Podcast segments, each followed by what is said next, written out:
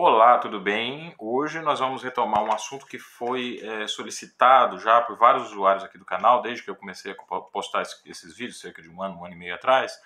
Esse assunto foi rememorado pelo Antônio Pereira, lá no vídeo número 4, um dos primeiros vídeos do canal, onde eu fiz um comentário bastante detalhado a respeito das habilidades que são requeridas a um violonista que se pretende atingir a profissionalização. Né? Que tipo de né, que tipo de talentos, vamos dizer assim, ele tem que desenvolver, que tipo de habilidades ele precisa desenvolver para conseguir dar conta das demandas profissionais ligadas ao violão.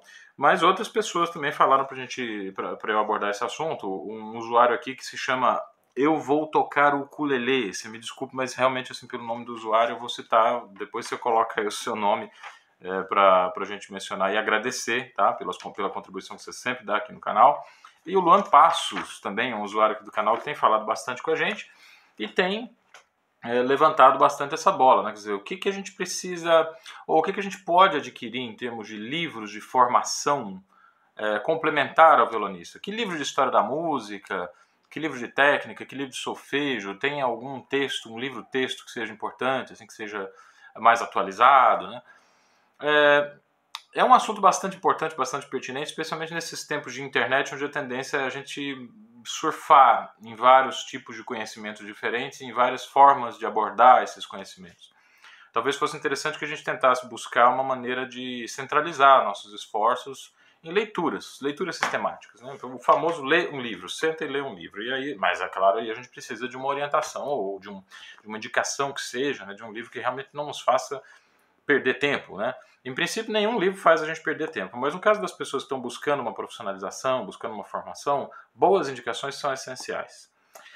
Temos já bastante é, material na internet abordando os livros básicos para a formação do violonista. Então, vários canais de muita utilidade é, têm falado sobre a literatura básica. O livro de teoria musical do Borromil Med, a série do Henrique Pinto, Iniciação ao Violão, Iniciação ao Violão 2, o curso progressivo de violão.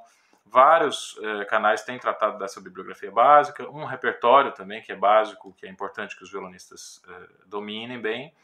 E como livro de história da música, a gente sempre fala do Gruccio Palisca, que é um, um texto que já está bastante antigo, mas ele foi feito de uma maneira muito carinhosa. Assim, realmente é um livro que foi a vida dos autores se manteve atrelada àquele projeto e isso fez com que ele tivesse realmente uma substância muito grande que ecoa para nós até hoje, reverbera muito bem para nós até hoje. Nós temos ali uma fonte imensa, assim, muito importante de conhecimento, a história da música ocidental de Groot e Palisca. Eu vou colocar aqui os nomes nos, nos no, na descrição do vídeo para vocês terem procurado esses, esses livros na internet. São livros maravilhosos é, esses dois volumes que dão um panorama é, em relação à história da música, a história dos estilos, as histórias dos compositores. O problema do Grupo Palisca é que ele é um livro ainda calcado no positivismo, em um paradigma histórico positivista.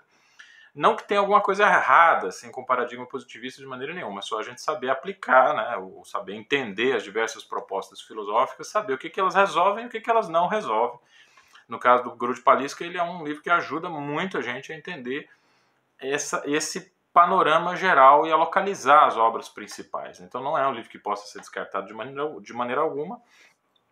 Mas nesse vídeo eu queria falar com vocês sobre uma outra obra, tá? Uma obra que eu acho que é, é, é tem uma relevância crucial para a formação dos que pretendem se aprofundar no conhecimento da história da música. É um livro que não é muito citado. Eu mesmo li esse livro em tenra idade e me arrependi de ter lido em tenra idade porque naquela época eu realmente não tinha ideia do que tinha diante de mim.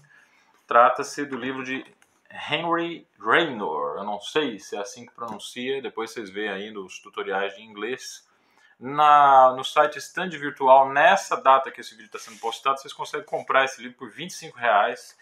É um livro muito interessante, são mais de 400 páginas assim de uma de uma cuidade é, muito muito intensa, sabe? Assim, é uma coisa assim, o livro. A gente precisa entender esse livro. Eu queria dar uma introdução para vocês a respeito de por que, que eu acho esse livro tão fundamental e tão importante. É... Antes de mais nada, eu queria dizer que isso, essa bibliografia é, claro, complementar a esses livros básicos que eu citei é, anteriormente, tá? E quero novamente agradecer os usuários do canal por terem é, dado essa sugestão que de fato assim livros para formação do violonista é uma coisa que a gente precisa estar sempre tentando atualizar. Então, história social da música, Henry Raynor, da Idade Média a Beethoven. Por que, que esse livro é tão importante? Por que, que esse livro é tão fundamental? Bom, a maioria das, dos livros de história da música que a gente conhece, eles começam fazendo um, um, um, apanhado de compositores da Idade Média, explicam ali como que começou o processo da escrita musical, falam muito sobre o canto gregoriano, daí dizem que houve uma mudança estilística muito grande porque o homem passou a ser o centro do universo e não mais Deus, quer dizer, o homem substituiu Deus como centro do universo e de repente a música começou a ficar polifônica. Depois dessa, dessa antropocentrificação do ser humano, nós tivemos uma, uma fase que é marcada pela contra-reforma uh, católica, né, que veio a, a substituir uma visão protestante em vários países de língua alemã e nasce aí o período barroco. Só que tem um problema aí, porque essa, essa questão toda da, da música da Idade Média e da Renascença aconteceu na Península Ibérica, na Itália, especialmente na Itália. E a questão da Contra-Reforma uh, Católica, quando a, a, a, briga entre católicos e protestantes começou a ficar realmente mais encarniçada, aconteceu nos países, ou nas cidades, ou nos principados, se quiser, ou nos feudos ainda, porque ainda havia uma forma de vida muito parecida ainda com a Idade Média, né? nos, nos, nas regiões de língua alemã. Então, como é que a gente como que a gente faz essa linha, entende? Ou qual foi o princípio pelo qual os historiadores escolheram essa sequência de fatos? Algo muito importante ocorrido na Itália, de repente esquece a Itália, vamos para a Alemanha, e esquece a Alemanha, vamos para a Inglaterra, porque Handel morava na Inglaterra, mas Handel era alemão.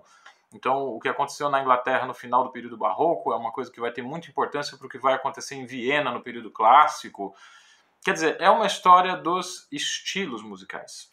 E a forma como esses estilos vão se ligando uns aos outros, e a maneira pela qual os compositores vão, vão adotando novas maneiras de pensar a música, novas formas de compor, tudo isso fica totalmente escondido, fica totalmente oculto. Como se a história da música fosse a história de um espírito estético que fizesse os compositores adquirirem aí uma perfeição, uma maestria composicional, como se o compositor nascesse compositor com um dom, com um talento, e esse talento fosse perpassando épocas sem nenhuma influência das condições sociais, das guerras que aconteceram na Europa. A Europa era um, era um continente extremamente agitado ali por esse período entre a Idade Média e, e enfim, após a Revolução Francesa, as porteiras abertas do século XX, a gente vê a Primeira e a Segunda Guerra Mundial como situações realmente de, de ápice de um processo que já vinha desde sempre. A Europa sempre teve em guerra, o que é difícil é você encontrar um período em que o povo não estava se matando, se, se destruindo por lá. Depois essas guerras migraram para as colônias, e isso remodelou a consciência do europeu em frente à produção cultural, enfim. Esses, essas estruturas sociais dentro das quais os estilos musicais se desenvolveram são coisas que são deixadas absolutamente de lado como se fosse assunto para uma como se fossem coisas assim plebeias demais ou como se fossem coisas muito seculares muito pueris né? Porque o que importa realmente é o talento é o dom é o gênio.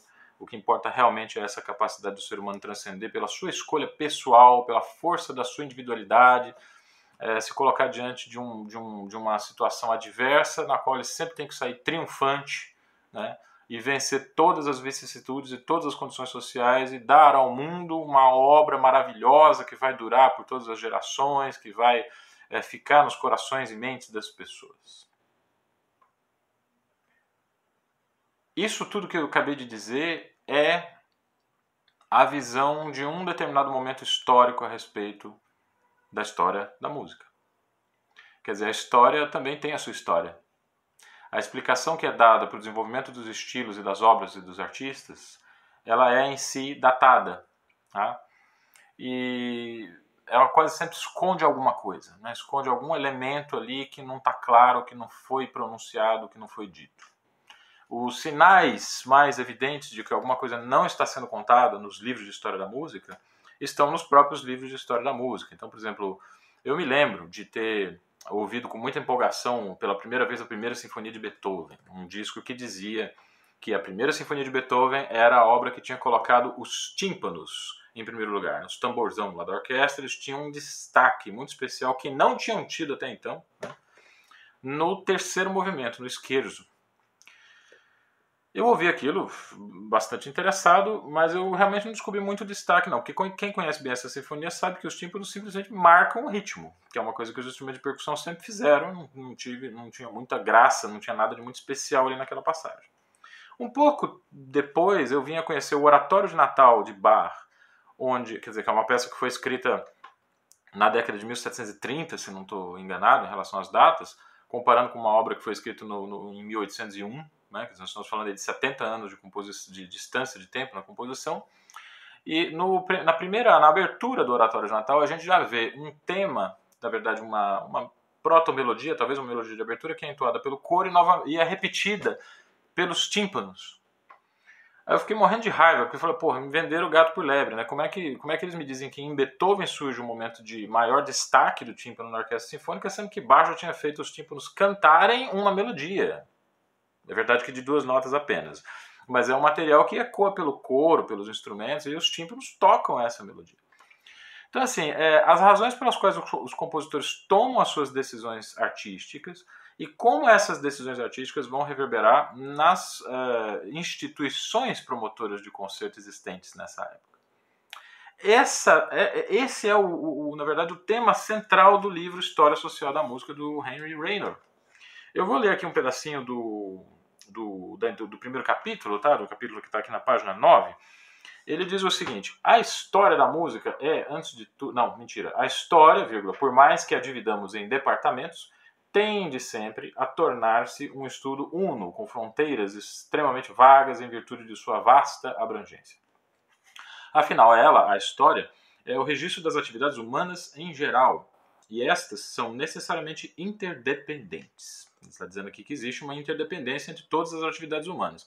A medicina, a literatura, a engenharia, a fabricação de sapatos, a fabricação de pregos, de parafusos, de alfinete, tem uma reverberação com a produção artística. É isso que a gente tem que deduzir disso que ele disse aqui. E Randall continua. Como se sobrepõem essas atividades humanas, se sobrepõem, as inevitáveis setorizações são forçosamente falseadoras. a, gente, a gente setorizar demais a história, ele está dizendo que é necessariamente um falseamento. Basicamente, isso significa que é um equívoco a gente pensar em uma história da música. A gente teria que pensar em uma história né, das, das ações humanas, dos empreendimentos humanos, e dentro de uma visão panorâmica dessa história, a gente selecionar ali uma atividade específica que foi sendo desenvolvida ao longo dessa história.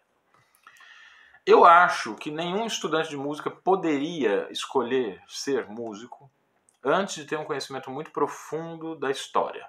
Da história, ponto. Não é da história da música, não. Tá? Porque a gente é levado a muitos preconceitos é, em relação ao papel dos compositores e a como que a música vai ser aceita na sociedade.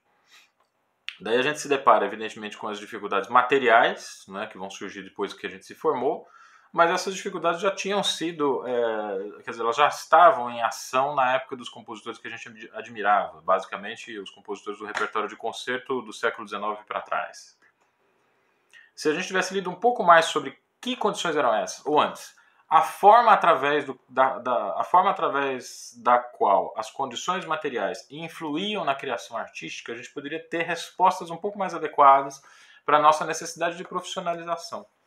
Daí a ideia de que uma história social da música é fundamental, porque é uma, uma análise do que aconteceu com os estilos musicais a partir da sociedade.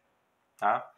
Não é um livro em que os violonistas vão encontrar um, um material assim a respeito dos seus instrumentos e do, dos nossos, do nosso instrumento né, do, dos nossos compositores. A gente não vai ouvir falar de Fernando Sor, de Mauro Juliano, a gente não vai ouvir falar é, dessa, desses criadores, como é a crítica que a gente tem que fazer de fato a todos os livros de história da música. Eles falam do repertório central de piano e de orquestra sinfônica, parece que não existia nenhum outro instrumento, não existia gente escrevendo para nenhum outro tipo de instrumento ou nenhum outro tipo de gênero musical, parece que a música se resumia ao, ao, à coleção de discos da Abril Cultural. Né? Assim, não existia mais nada além daquilo acontecendo. E na verdade existia, sim, muita coisa acontecendo que influenciava nesses compositores que posteriormente vieram a se tornar o mainstream da composição, vamos dizer assim.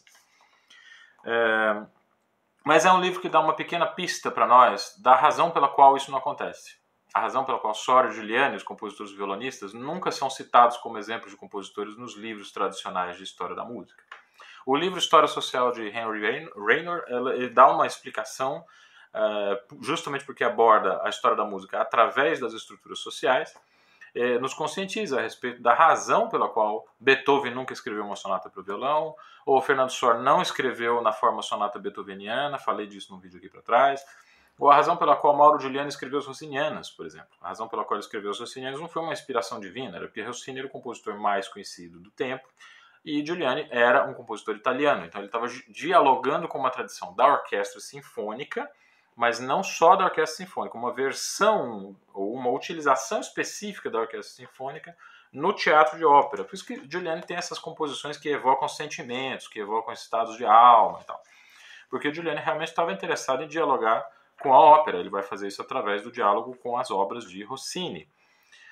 Ah, saber quais eram os meios de vida para, os compositores, umas coisas que na época eram muito óbvias, mas cuja importância hoje estão restritas, né, são restringidas. A gente não sabe muito bem o que, que era o Spotify da época, por exemplo, o que, que era, ah, sei lá, as plataformas de streaming hoje uh, propiciam aí algum ganho para os compositores, para os intérpretes? Como é, que, como é que era o ganho de vida dos compositores no século XIX, no século XVIII? Está aqui. Raynor vai dizer com clareza quais eram essas plataformas. Algumas uh, novidades assim que não estão na boca, não, não estão ainda na boca das pessoas, por exemplo, a importância do editor para a composição musical, para que o compositor é, pudesse se manter como compositor, era necessário que ele tivesse um contrato muito robusto com uma casa de editoração. Mas isso não aconteceu é, da noite para o dia. Ele compara as condições sociais de ganhos financeiros, por exemplo, do tempo de Haydn e do tempo de Mozart. É, desculpa, do tempo de Haydn e Mozart e do tempo de Beethoven. Beethoven viveu 18 anos a mais que Haydn, pois o mundo que viu a morte de Haydn era completamente diferente do mundo que viu a morte de Beethoven. É, em que esses mundos eram diferentes? É isso que vocês vão acompanhar pela leitura minuciosa e atenta do livro de Raynor, História Social da música. É... Eu acho um livro, foi publicado em 1978, a primeira edição dele, né? A, no Brasil a tradução está de 1981. Eu não quero fazer nenhuma, nenhuma depreciação ao, ao, tradutor, tá? Mas a gente vê algumas frases assim ao longo do livro que realmente pedem uma explicação um pouquinho mais detalhada. A gente fica um pouco de receio assim se de repente não seria interessante uma tradução atualizada dessa obra.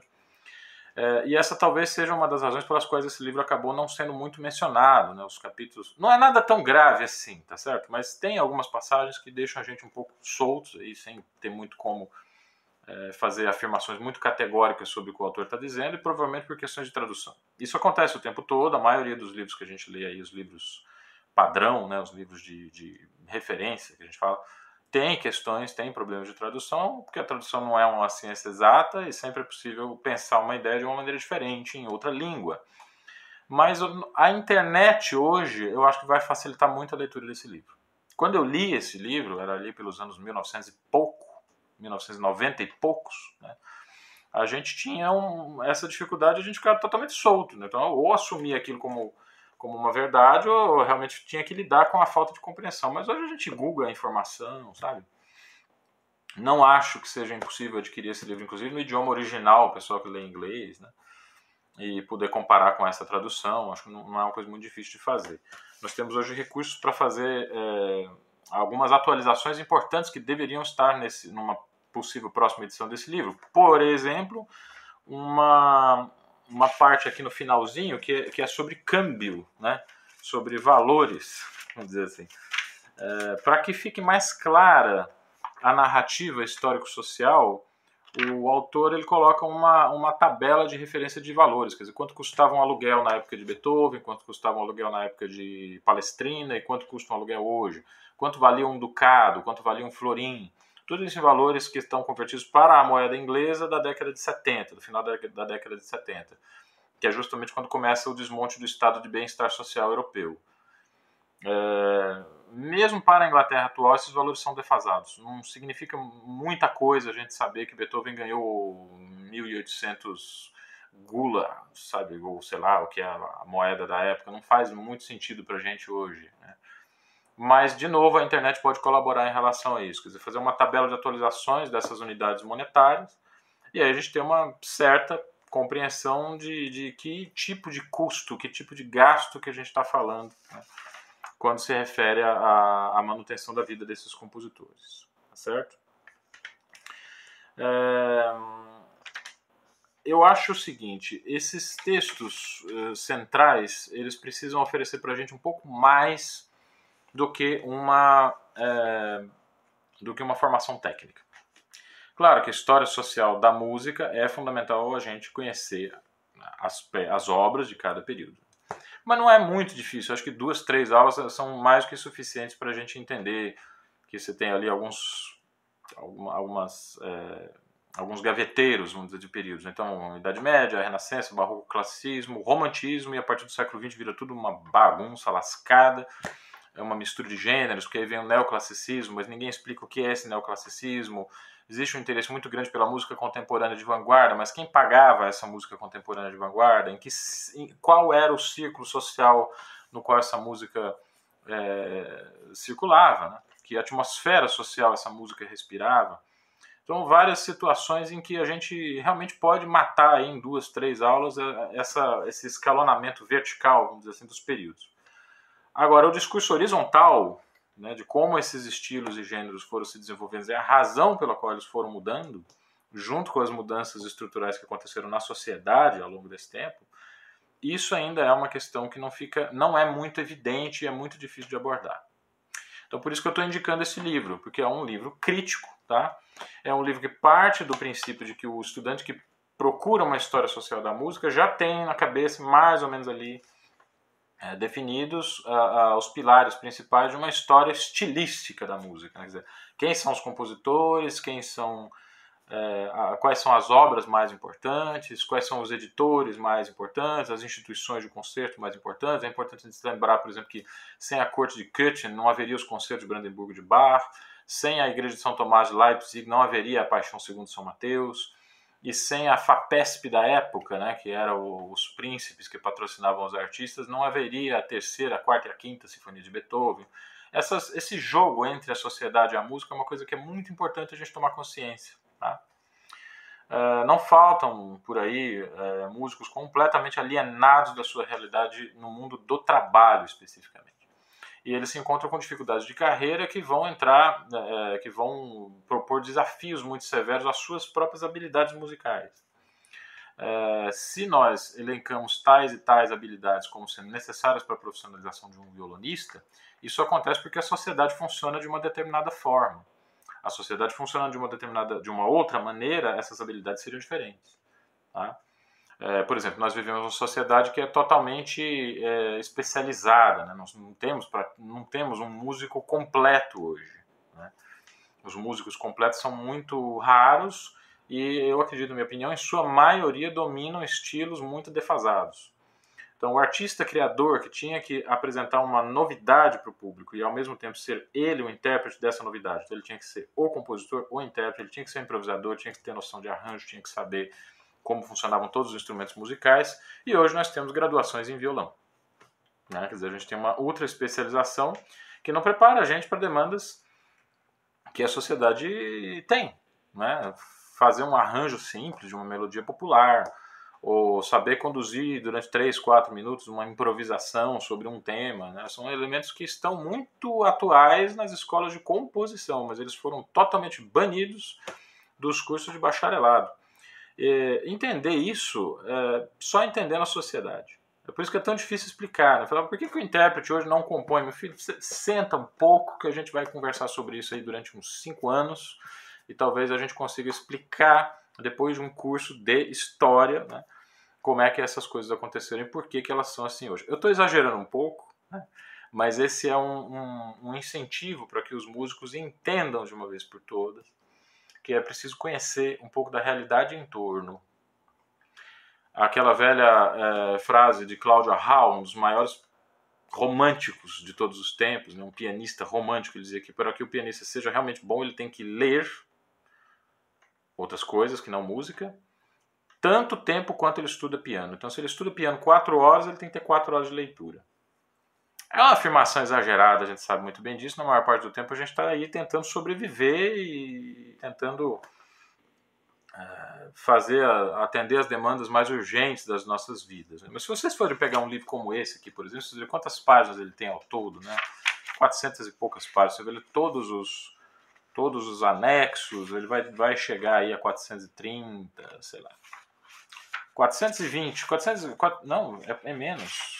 412 páginas aqui o texto vai terminar na, na página 412.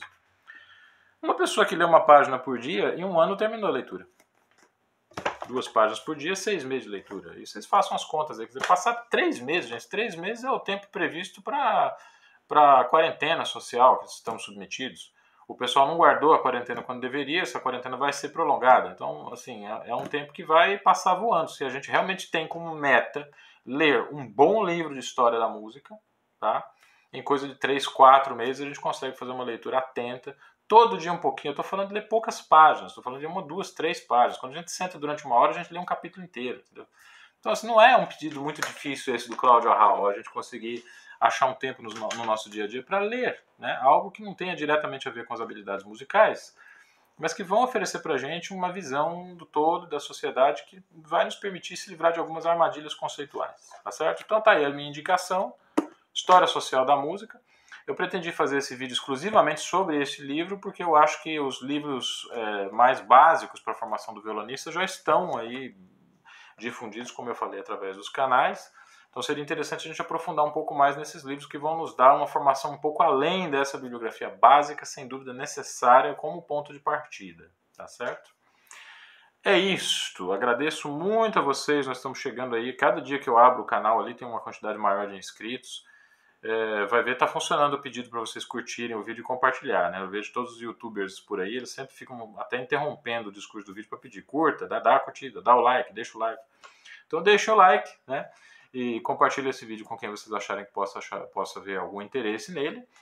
E tamo junto, o canal Conversa de Violonista é para isso, é para vocês interagirem, discutirem, deixem nos comentários temas que vocês acham que tem alguma importância ou que vocês queiram uma, um, uma observação um pouco mais é, detida né, a respeito dele, que a gente vai, à medida do possível, colocar a nossa visão a respeito da, dos assuntos que são importantes a respeito do violão, tá bem? Muito obrigado, então, pela audiência de vocês e até o próximo Conversa de Violonista.